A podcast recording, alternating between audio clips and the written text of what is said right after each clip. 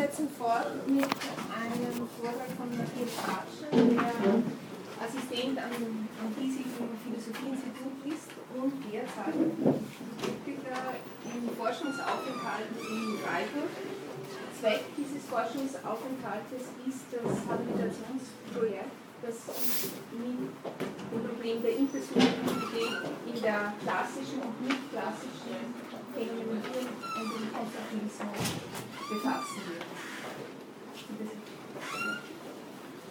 Vielen Dank, Samia, für die einleitenden Worte. Es fällt mir immer schwer, ein bisschen nach Wolfgang Faschen. Das ist nicht das erste Mal und hoffentlich auch nicht das letzte Mal, dass ich Namen sprechen werde. Aber ich verstehe meine Ausführungen irgendwie in einem Gegensatz, aber es ist mehr eine, eine fremde Nähe und ich hoffe, äh, Sie werden jetzt nicht ganz sein, sondern auch meinen Ausführungen folgen können. Husserl vermerkt in einer späten Notiz Folgendes zum Problem der Zugänglichkeit des anderen. Im Vollzug der Einfühlung selbst, der eigentlichen Einfühlung, vollzieht sich in mir eine Motivation, in der ich mich, es ist schwierig, sich da korrekt auszudrücken, gleichsam erinnere, nicht meines früher erfahrenen, gefühlten, getanen erinnere, überhaupt mich nicht im gewöhnlichen Sinn, also meiner erinnere, sondern sich seiner, des anderen erfahrenen, gefühlten und gewollten erinnere oder mich seiner erinnere in seinem Leben, das aber als mit dem meinen simultan gegenwärtiges bewusst ist. Zitat Ende. Die kurze Textstelle markiert Husserls Unterfangen, sich mittels der Analogie von Einfühlung und Erinnerung einen Ausweg aus den vielschichtigen Problemen rund um das Fremdpsychische zu bahnen. Die Andersheit, mit der sich ein erinnerndes Ego konfrontiert sieht, indem im Rückgang zum damaligen Ich eine Kluft zum jetzigen Ich aufbricht, kann laut Husserl mit dem Zugang zum anderen parallelisiert werden. Sich erinnern und Einfühlung werden demnach verwandte Weisen der Vergegenwärtigung. Doch diese, von Husserl nicht das einzige und nicht das erste Mal ins Treffen geführte Einführung von Fremdwahrnehmung und Wiedererinnerung und die durch die Reproduktion in Aussicht gestellte Simultanität von eigenen und anderen irritiert. Ist es nicht offensichtlich, dass die Differenz zwischen meiner von mir erlebten Vergangenheit und Gegenwart des anderen, der ich nie inne war, und nie inne sein werde, nicht einfach hin aufgehoben werden kann. Wurde nicht in den kartesianischen Meditationen mit Nachdruck auf die unauflösbar paradoxalen Bedingtheiten einer Erfahrung des Fremden aufmerksam gemacht, neben Husserl auf die stets beschränkte Zugänglichkeit des Original Unzugänglichen und damit auf das nicht eliminierbare Moment der Abpräsentation in der Fremdwahrnehmung insistierte. Sämtliche Befürchtungen, dass Husserls transzendentalphänomenologischer Ansatz beim eigenen Ego beginnt, um schließlich doch beim Ganzen zu enden und somit jede Andersheit auf die Konstitutionsleistung des Subjekts zurückzuführen, scheinen sich mit der Parallelisierung von Empathie und Reproduktion vorerst zu bestätigen. Doch das angeführte Zitat, Sie können es leider nicht lesen oder Sie haben es nicht vor sich, aber ich möchte darauf jetzt noch einmal zurückkommen, dokumentiert auch nachhaltig Husserls Ringen um diese Thematik. Neben der von ihm selbst indizierten Schwierigkeit, sich korrekt auszudrücken, weist er zunächst darauf hin, dass Erinnerung nicht im gewöhnlichen Sinne zu verstehen sei. Gefordert ist ja kein selbstreflexives Sich-Erinnern, in dem ich mich meiner je eigenen Vergangenheit besinne, sondern ein verschränktes, ja geradezu paradoxes Mich seiner Erinnern.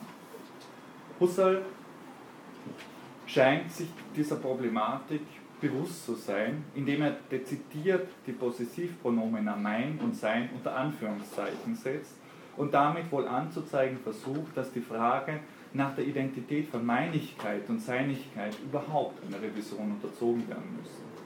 In diesem großen Rahmen platziert, soll der nun folgende Vortrag nicht erörtern, ob die von Husserl angeführte Analogie tatsächlich in der Lage ist, ein Licht aufzustecken oder die Thematik der Alterität eher verdunkelt. Vielmehr möchte ich aufzeigen, inwiefern Kraft der Wiedererinnerung herkömmliche Auslegung und vermeintliche Selbstverständlichkeiten hinterfragt und einer Verschiebung unterzogen werden können. Die hier vorgeschlagene Lesart beabsichtigt dabei weniger eine Lösung des Problemkomplexes, denn eine rudimentäre Blicknahme der Thematik. Bei der das intrinsische Verhältnis von Temporalität und Alterität sowie Fragen der Identität rund um die Reproduktion des sich Wiedererinnerns und Überlegungen zur Konstitution von Subjektivität als intra- respektive Intersubjektivität ins Visier genommen werden. Also was ich machen möchte, ist einfach diese Analogie ernst zu nehmen von Husserl, äh, was Erfahrung des anderen, des Fremdpsychischen und Erinnerung ähm, beinhaltet und jetzt aber nicht bei dieser sonderbar komplexen Weise der Erinnerung ansetzen, sondern einfach nur fragen, was Husserl unter Erinnerung versteht und warum er überhaupt dieser Parallelisierung nachdenkt. In einem ersten Schritt möchte ich mich daher Husserls Verständnis von Wiedererinnerung in Abgrenzung zur Retention zuwenden. Bereits in diesem vermeintlich einfachen Verständnis versteht es Husserl, ein strukturelles Potenzial zu wecken, das der Reproduktion vor Wiedererinnerung eine erstaunlich produktive Kraft zubilligt. Die Überlegungen sollen in einem zweiten Schritt für seine Blicknahme von Identität und Objektivität fruchtbar gemacht werden, um einen dritten und letzten Schritt für das Selbstverständnis einer sich erinnern könnenden Subjektivität zu ziehen. Ich komme zum ersten Schritt, Retention und Wiedererinnerung. Husserl unterscheidet bekanntlich strikt zwischen primärer und sekundärer Erinnerung bzw. der Retention und der expliziten Wiedererinnerung. Um das sich Zeitigen der Zeit verständlich zu machen, legt Husserl prima vista den Akzent auf erstere, genauer gesagt auf den intrinsischen Zusammenhang von Urimpression und Retention. Die originäre Gegebenheit einer leibhaften Gegenwart, von der die Husserlsche Phänomenologie ausgeht, darf nicht als reine Präsenz, im Sinne eines aussehnungslosen Jetzt missverstanden werden. Bei einer ausschließlichen Orientierung an einem isolierten und punktuellen Dies da ließe sich nichts mehr anschauen bzw. aussagen. Eine Zeitauffassung, die sich ausschließlich an einer Reihe vereinzelter und zusammenhangsloser Jetztpunkte orientieren würde, kann somit nicht das Wahrnehmen der Gegenwart einsichtig machen. Um überhaupt etwas als etwas vernehmen zu können, muss es in seiner Dauer und Sukzession erfahrbar sein. Immer wieder versucht Husserl dies aus seinem bevorzugten Beispiel des Hörens seiner Melodie zu verdeutlichen. Ich zitiere Husserl. Hören wir ein Stück Melodie, so hören wir nicht den abstraktiv herauszudenkenden Jetztpunkten gemäß bloß einzelne Töne oder gar Momente von einzelnen Tönen, gar mathematische Ton-Jetzt, sondern wir hören dauernde Töne, und zwar Töne, sich verbinden zu einer Tongestalt und diese ganze Tongestalt erfassen wir als stetig, sich aufbauende und als das Gehörte. Zitat Ende.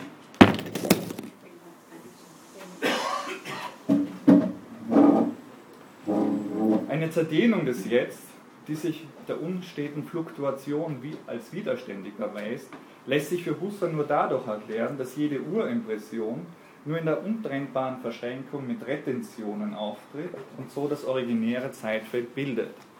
Jedes Jetzt ist daher nur mit einem noch bewusst Haben des soeben Vergangenen gegeben.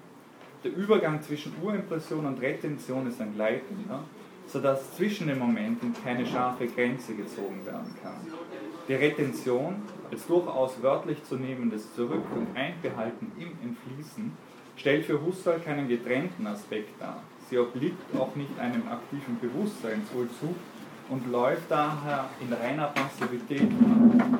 Mit der Retention konstituiert sich für Husserl im Bewusstsein allererst das zeitliche Vergehen, das sich zugleich als Zusammenhang, etwa beim Beispiel zu bleiben, eine Synthese der Töne zu einer Melodie und als Trennung, nämlich die Diarese dieser einzelnen Töne in ihrem Nacheinander, wir hören ja kein Klangkonglomerat, manifestiert.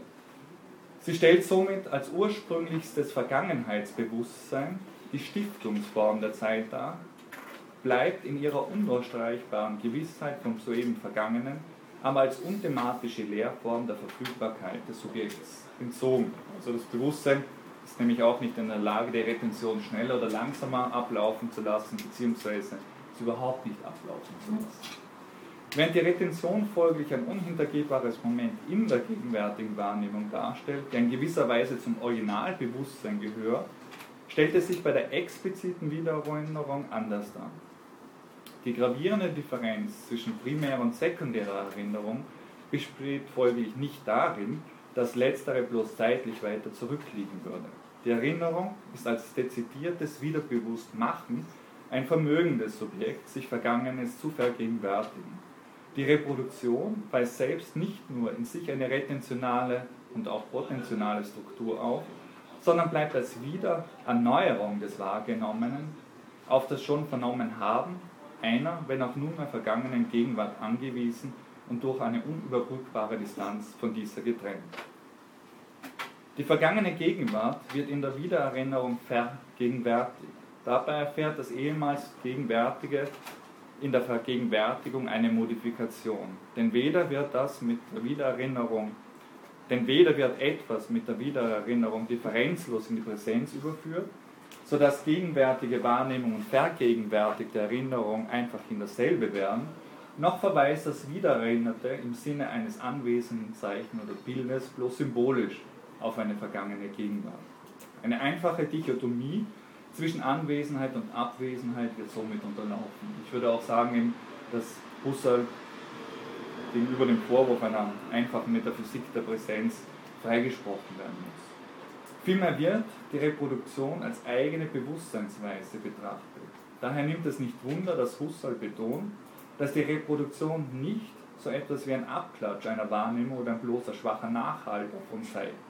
Vielmehr ist sich Husserl dessen bewusst, dass die Wiedererinnerung gleichsam oder quasi eine Wahrnehmung ist, die das Vergegenwärtigte so erscheinen lässt, als ob es wieder gegenwärtig wäre. Dieses als ob und wieder charakterisiert für Husserl gerade die Abwandlung seiner originären Gegebenheitsweise und streicht die Einheit der Wiedererinnerung hervor. Auch wenn das Wiedererinnerte nicht perzeptiv gegeben ist, so ist es doch in der Reproduktion anschaulich vergegenwärtigt. Denn Vergangenes wird in der Wiedererinnerung für das Bewusstsein ehemals Gegenwärtiges gerade in seinem Vergangensein und nicht als gegenwärtig Vorliegendes wiederholt. Ich zitiere Husserl, sie, nämlich die Erinnerung, ist Bewusstsein nicht nur vom vergangenen Gegenstand, sondern Bewusstsein von so Vergangenen, dass ich sagen kann, von wahrgenommen Gewesenen, von mir wahrgenommen Gewesenen, im Vergangenen hier und jetzt gegeben gewesen. Zitat Ende. Konstitutiv für die Wiedererinnerung ist somit die Differenz zwischen vergangenem Jetzt und aktuellem Jetzt, respektive erinnertem Ich und erinnerndem Ich. Das Reproduzierte hält seine Stellung nur durch eine dezidierte Setzung, die die temporale Spanne zwischen vergangenem Ich und gegenwärtigem Ich markiert zugleich aber davon ausgeht, dass das Wiedererinnerte und wirklich originär Gegebene war, dass es also wirklich originär gegeben war und nicht ein Fantasieprodukt darstellt. Ich komme zum zweiten Schritt, nämlich die Wiedererinnerung garantiert so etwas wie Objektivität und Identität. Die nachgeordnete Aufmerksamkeit, die Husserl der sekundären Erinnerung zunächst schenkt, verwundert, wenn man bedenkt, welche erstaunliche Kraft er ihr zubilligt. Mittels der Wiedererinnerung ist das Bewusstsein nicht nur in der Lage, Vergangenes in einem freien Durchlaufen, das heißt schneller und langsamer, schludriger und deutlicher, ja beliebig oft wiederholen zu können, sondern er gesteht ihr das identifikatorische Potenzial zu, sich der Selbigkeit zu versichern. Erst durch die Möglichkeit, auf etwas Vergangenes wiederholen zurückzukommen, und damit etwas als etwas identifizieren zu können, gewinnt das Vorübergehen von Urimpression und Retention den Status einer Dauergegenständigkeit.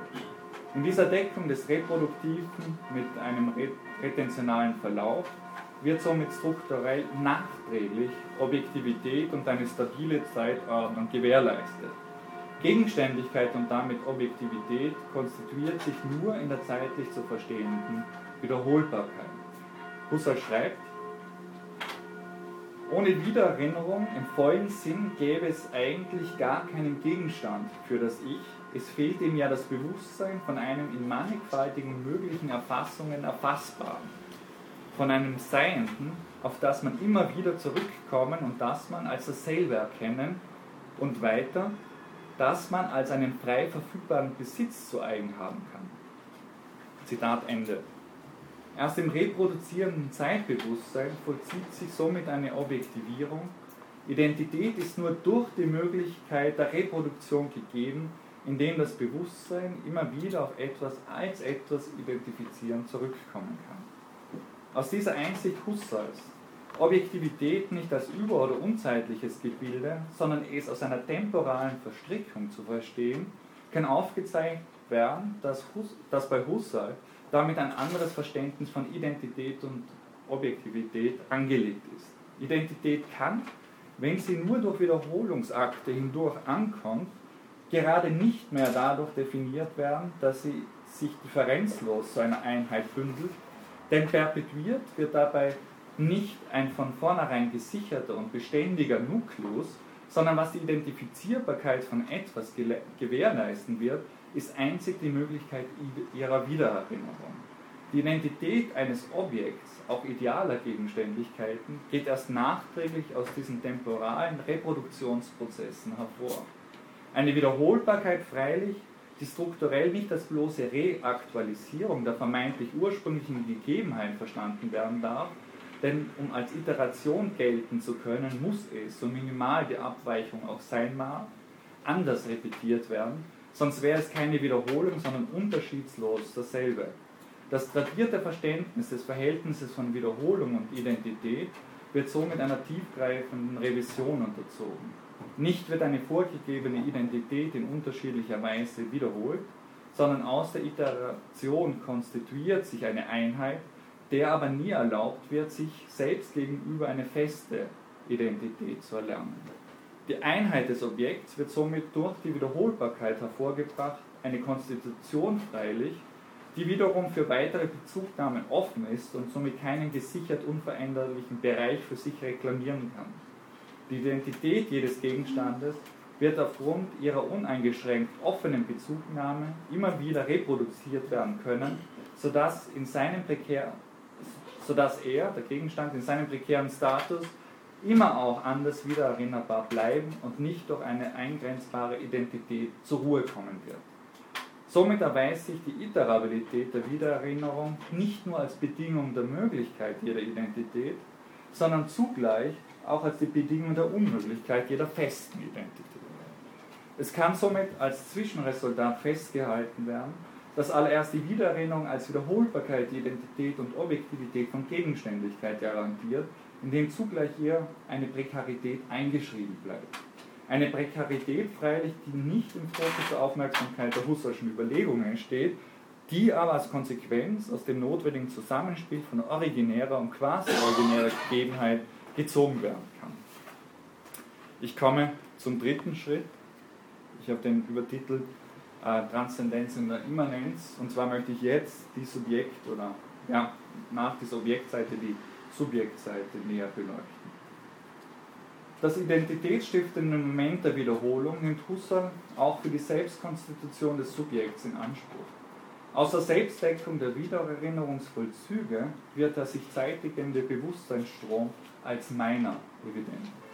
Zitat Husserl Offenbar kann ich nur aus der Wiedererinnerung ursprünglich wissen, dass ich war. Und offenbar beruht alle mittelbare Kenntnis meiner Vergangenheit immer schon auf meiner Wiedererinnerung, wie aller Vergangenheit sonst. Zitat Ende. Husserl geht sogar so weit zu behaupten, dass Gegenwart und Zukunft erst durch Wiedererinnerung als solche erworben sind, da erst im Wiederholenden zurückkommen können, das zeitigende Strömen als solches und je meiniges in den Blick geraten kann. Dennoch ist die hier in Betracht gezogene Selbstdeckung keine einfache Konkurrenz. Im Eingangszitat wurde kurz auf ein tieferes Verständnis von Meinigkeit und Seinigkeit hingewiesen, dem soll nun kurz Rechnung getragen werden. Zuvor wurde betont, dass in der Wiedererinnerung das ehemals Wahrgenommene gerade in seinem Vergangensein wiederholt wird. Konstitutiv für die Wiedererinnerung ist somit die setzende Differenz zwischen Erinnertem als vergangenem Jetzt einerseits sowie dem Erinnerungsvollzug im aktuellen Jetzt andererseits. In der Reproduktion sind folglich immanente Erinnerungsakte und transzendentes Erinnertes unterschieden. Aber es wird ja nicht nur etwas iteriert, sondern jede Erinnerung impliziert ein Sich-Erinnern, das heißt, sich seines eigenen Vergangenseins mitzuerinnern. Und diese, dieses Aufbrechen einer Ich-Spaltung interessiert mich jetzt und dazu ein längeres Zitat von Husserl, was mir wahnsinnig gut gefällt, deswegen bringe ich es. Ich bin nicht, also ich bin nicht nur und lebe nicht nur, sondern ein zweites Ich und ein zweites ganzes Ich-Leben wird bewusst, spiegelt sich gleichsam in meinem Leben, nämlich vergegenwärtigt sich in meinen gegenwärtigen Erinnerungen. Und daran noch nicht genug, nicht ein zweites Leben, sondern eine Unendlichkeit von solchen Leben, sofern die Vergangenheit ein Kontinuum ist und jedem Punkt der erinnerungsmäßigen Vergangenheit eine andere vergegenwärtigte Gegenwart mit dem vergegenwärtigten Ich und Ich-Leben zugehört. Das jeweilige Ich ist aber kontinuierlich durch alle diese Reproduktionen hindurch identisch, identisch mein Ich und in seiner vergangenen Wirklichkeit mir in der jetzigen Erinnerung bewusst in einer sicheren Gewissheit. Zitat Ende. Diese Spaltung des Bewusstseins in der Reproduktion impliziert nicht nur eine Pluralisierung des Subjekts, denn erinnert des Ich und Erinnern des Ich sind nicht einfach in einerlei, sondern dieser nicht zu schließende Hiatus erweist sich zugleich geradezu als konstitutiv für das Verständnis von einer mit sich selbst identischen Subjektivität. Damit zeigt sich die Immanenz des, des Ego als der Ort der Transzendenz und diesen Gedanken möchte ich jetzt noch zu Ende führen. Der Rückgang in die Immanenz des Bewusstseins, sein vormals Erlebtes, erweist sich somit gegen eine restlose Aneignung als widerständig.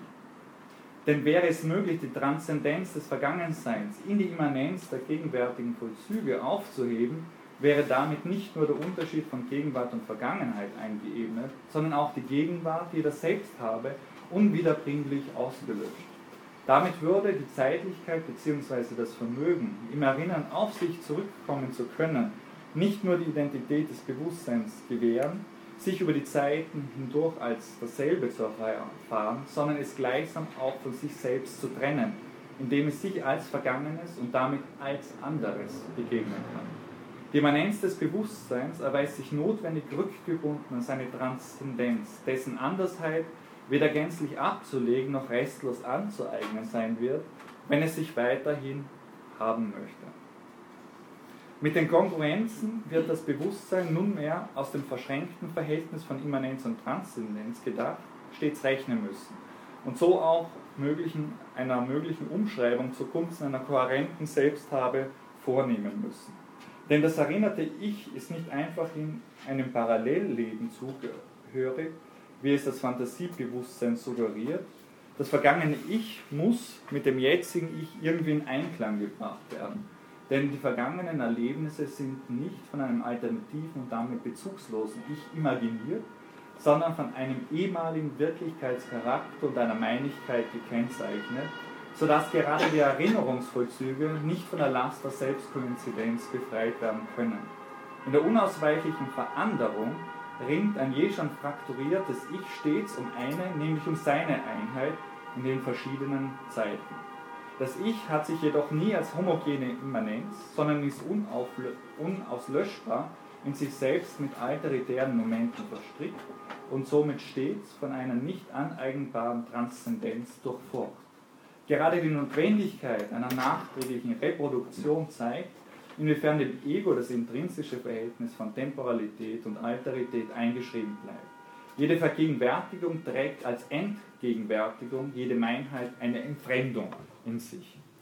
Ich ziehe ein kurzes Schlusszitat. Ich wollte mit meinen kurzen Ausführungen verdeutlichen, dass die Inblicknahme der Analogie von Einfühlung und Erinnerung bei Husserls Verständnis der herkömmlichen Erinnerung ansetzen muss. Diese erweist sich im Zusammenspiel mit dem originären Zeitfeld als konstitutiv für jede Objektivität. Identität kommt nur durch die Wiederholungszusammenhänge hindurch an und wird daher den zeitlichen Charakter nie abstreifen können. Selbst ideale Gegenstände sind nicht überzeitlich, sondern laut Husserl an ein allzeitliches immer wieder gebunden. Eine Allzeitigkeit, die auch gegen die Intuition Husserls als prekäre gelesen werden kann und gleichermaßen Identität ermöglicht und verunmöglicht. Das Moment der Wiedererinnerung stiftet aber nicht nur auf der Seite des Objekts Identität. Auch das Subjekt ist fortwährend auf die Wiederholbarkeit angewiesen, durch die, durch die es erst sich selbst hat. Die Selbsthabe zeigt sich aber bei näherer Betrachtung nicht als reine Immanenz, sondern als unabstreifbare Transzendenz. Jeder Selbstbezug ereignet sich als Selbstentzug. Das andere tritt folglich nicht in einem zweiten Schritt zur Subjektivität hinzu, sondern bildet ihre entzogene Mitte. Vielen Dank.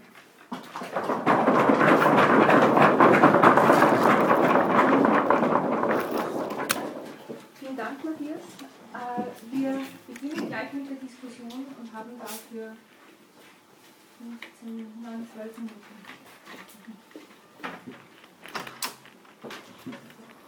Ja. Ähm, Frage, also wie würdest du jetzt ähm, den, den Status des Ich eigentlich dann fassen? Also äh, gibt es sowas wie, ähm, oder ist es eher so, ähm, wenn Identifikation eine Sache der Reproduktion ist, äh, müsste man dann sagen, an sich ist das Ich zu verschiedenen Zeiten verschieden und, äh, und identifiziert sich dann nachträglich, ähm, was eben allerdings eher vielleicht so ein Schein ist. Also an sich gibt es dieses identische Ich gar nicht, oder ist es eher so zu denken, dass das Ich ähm, an sich identisch ist und dann durch die Reproduktion auch für sich wiederum identisch wird? Also Also, mein Versuch war ja quasi ähm, Identität über diese Wiederholungsakte zu denken, aber dabei nicht ähm, Reproduktion und, und Ereignishaftigkeit oder Jetzt und, und Reproduktion zu trennen, sondern dieses intrinsische Verhältnis aufzuweisen. Also würde ich versuchen, mich aus dieser von dir gegebenen Alternative herauszuwinden und zu sagen, es muss gerade dieses Moment zusammengedacht werden.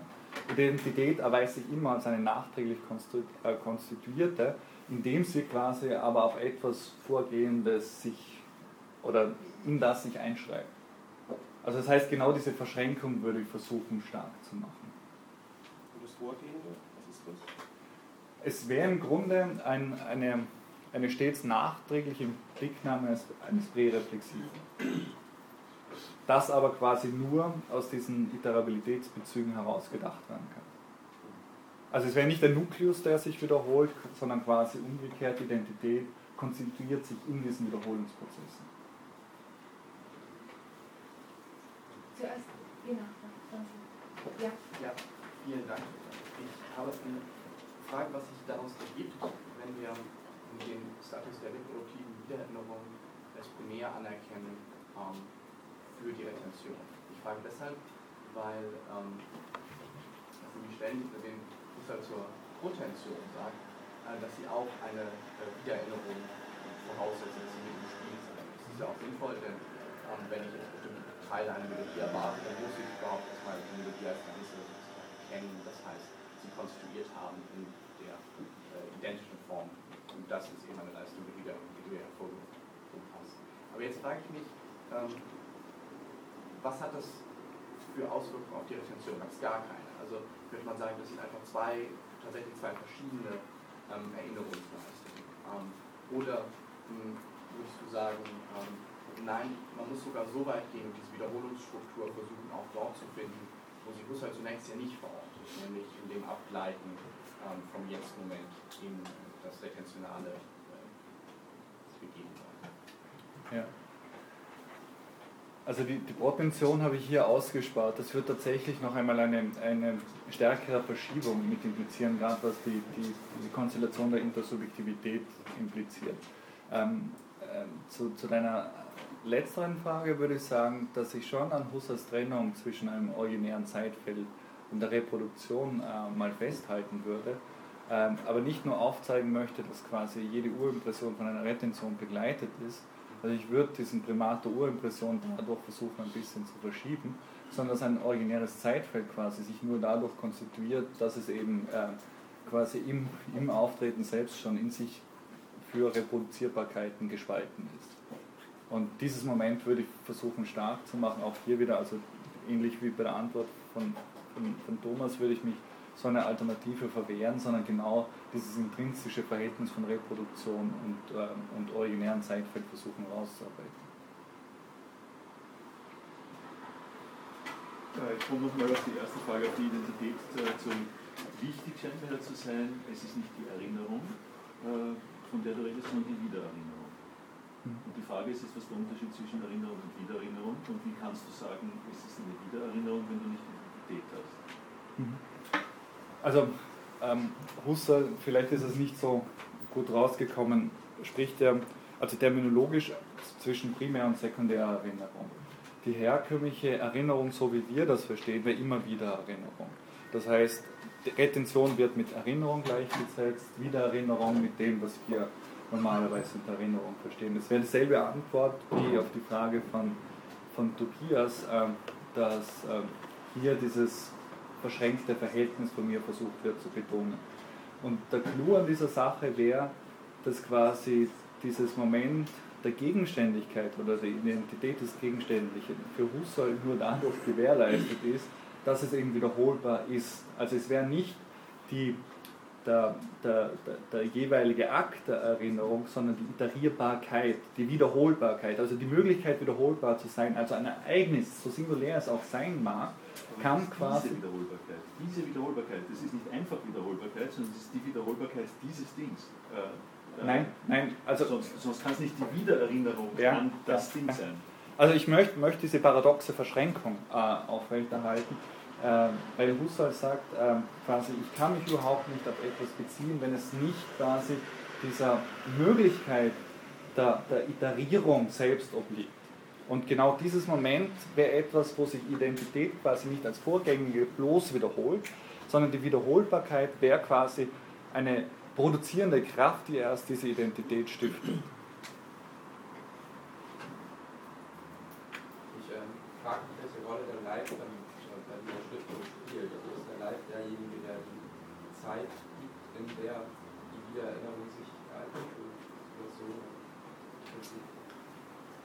Ja, vielen Dank für die, die Frage. Ähm,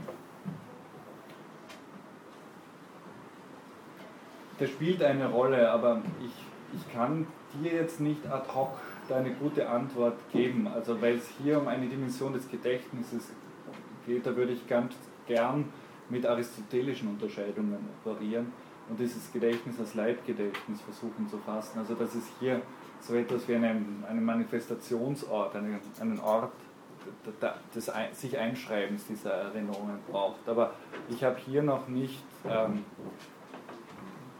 für mich das in einer konsistenten Weise zurechtgelegt. Aber das wäre für mich einer der nächsten Schritte, aber auch aufzuzeigen, inwiefern äh, Leib in, in einer fundamentalen Rolle zu dieser ganzen äh, Intersubjektivitätsthematik dazugehört, aber nicht in dem Sinne, dass ein, ein Sehen auch sichtbar ist äh, und vice versa, also das, was man herkömmlicherweise unter diesen Anerkennungstheorien und Objekt-Subjekt versteht, sondern ähm, stärker in diese Konstitutionsbedingungen selbst noch einmal mit reinzubringen. Aber das, das wäre ganz was Wichtiges. Ja, vielen Dank. Ähm, ich, ich finde den Ansatz, den du vorstellst, sehr also etwas Charmantes. Äh, warum? Weil ähm, gewissermaßen mit Husserl äh, argumentiert wird und doch Argumentation eingeführt werden, Analysen eingeführt werden, die gewissermaßen nachdussersche äh, Philosophien gleichsam äh, etabliert haben. Ähm, die Nachfrage, die ich habe, ich, man könnte es an Einzelfänomenen, also auch eine Ton-, Melodiewahrnehmung etc. durchführen, das ist jetzt keine Zeit, aber prinzipiell ist nicht bei Husserl, egal wie man jetzt ansetzt, auch in der, in der Erinnerungsanalyse, auch die Unterscheidung zwischen Wiederinnern und Referenzseite, ähm, immer die Grundintention, die dass es auf Gegenständlichkeit als solche geht. Das heißt, äh, immer, auch in der Erinnerung, immer auf etwas, als etwas, als Ort unser als etwas. Und diese Konstellation, dafür sind konstruktiv Voraussetzungen Zeit, Bewusstsein, äh, alles das, was angeführt worden ist. Und die Frage ist für mich, ob das immer, immer nicht so angegangen ist, dass es doch eine Transzendenz in der Immanenz bleibt. Während, wenn ich das richtig verstanden habe, möchtest du ja diese Immanenz der Evoluität selbst nicht in Frage stellt, aber doch so, dass sie eine, was zum Schluss gesprochen wird, eine tendenzielle Ich-Spaltung, die dann genau die Phänomenstrukturen elaboriert, die dann Heidegger in seiner Kritik als Temporalität gegen die Zeitlichkeit Bewusstsein für eingeführt hat und auf der anderen Seite gegen die Gegenständlichkeit auch äh, Levinas mit der Alterität. Das sind ja dann nicht mehr in diesem Modus der Gegenständlichkeit erfassbare Konstellationen, wenngleich auch die anderen immer ich-konstitutiv bleiben, aber nicht im Sinne Husserls. Also ist nicht das etwas überlastet für Husserl, was du Ja, den, den Vorwurf setze ich mich gern aus. Ähm, das ist einfach so, dass ich halt Husserl immer von, von anderen Autoren her lese. Also dann ist er für mich sehr spannend, aber spannend ist er auch, wenn man sich diesen Analysen zuwendet. Und in einem Punkt würde ich dich aber hier widersprechen, nämlich, dass es weder um dieses, also für mich nicht um dieses stark gegenstandskonstitutive Moment geht. Darum geht es auch. Aber das habe ich nur gebracht, um quasi diesen prekären Status der Identität zu gewinnen, der meines Erachtens tatsächlich schon bei, bei Husserl äh, in Nutze angelegt ist. Also wer da sonst dahinter steckt, ich glaube, ist jetzt spätestens in der Diskussion klar geworden. Aber für mich spielt quasi ähm, dieses Moment einer Transzendenz in der Immanenz eine Rolle. Das wäre aber nicht mehr als eine Vergegenständlichung in herkömmlichen Sinne so zu verstehen, sondern dass dieser Selbstbezug, so wie ich es versucht habe auszudrücken, stets als ein Selbstentzug konstituiert wird. Und das wäre etwas, was, was mich eben von einer gegenstandskonstitutiven, erkenntnistheoretischen äh, Lesweise von Husserl stärker wegführen würde. Also ich weiß nicht, ob deine Frage damit beantwortet ist, aber dieses Moment, also diese Verstrickung von Temporalität und Alterität möchte ich hier so stark machen. Und ich sehe das eigentlich bei Husserl angelegt. Das sind eben diese späten Aufzeichnungen aus den 30er Jahren. Äh, wir haben noch drei Minuten und vier Wortmeldungen. Ich bitte bei den Fragen und Antworten ja. um kürzer Vielen Dank für deine Ausführungen. Ähm, du hast darauf hingewiesen, dass dieses Moment der Prekarität gewissermaßen in äh, Husserls Subjektkonstitution bereits eingeschrieben ist, aber von marginaler Bedeutung bleibt.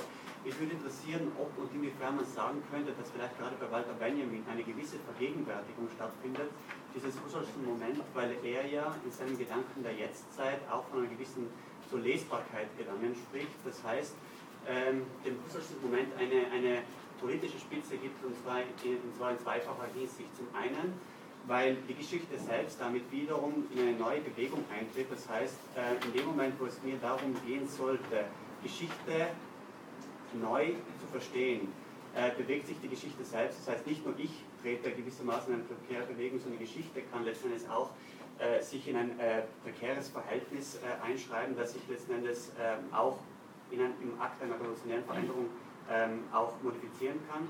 Ähm, und gleichzeitig spricht eben Benjamin davon, dass es gewissermaßen, dass gewissermaßen immer die Gefahr besteht, dass durch die Reproduktion sich ein gewisser Konformismus einstellt. Das heißt, man reproduziert genau das, was gewissermaßen vorherrschend ist oder was, mir letzten Endes, was mich letzten Endes absichert. Und hier macht eben gerade Benjamin die Gedanken eben ähm, einer, einer, eines Blitzes oder sagen wir einer blitzartigen Erkenntnis stark, die gewissermaßen vor diesem Konformismus der Reproduktion äh, schützen soll. Und mich würde interessieren, ob, ob es hier möglicherweise eine, eine Fortführung gibt von, oder eine neue Vergegenwärtigung von Husserls Gedanken. Ja, also thematisch ist mir das sehr sympathisch. Nur, nur ganz kurz zwei Punkte.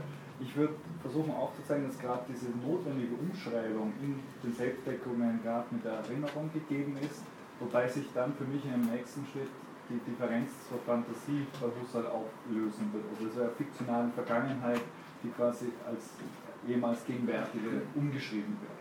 Das wäre wär, wär der erste Punkt. Der zweite, es ist natürlich politisch, weil kein totalitärer Ansatz mehr vertreten werden kann. Wenn eine Immanenz notwendig durch eine Transzendenz konstituiert ist, Alterität konstitutiv quasi für jeden Selbstbezug, dann lassen sich hieraus ganz konkrete äh, Konsequenzen für ein politisches Subjekt äh, ziehen, auch diese Offenheit einer Intersubjektivität gegenüber. Also ich kenne mich jetzt bei Benjamin nicht in der Art und Weise aus, aber ich würde da ganz starke Parallelen sehen. Timo, das ist die letzte Frage, die du stellen kannst. Danke. Ist auch eine ganz kurze Frage. Inwiefern taugt jetzt das Erinnerungsparadigma für das Fremdverstehen? Das ist mir noch nicht ganz klar geworden. Und wenn es taugt oder wenn du mit Husserl da äh, mitgehen willst an der Stelle, wird Husserl dann zum Simulationstheoretiker? Mhm.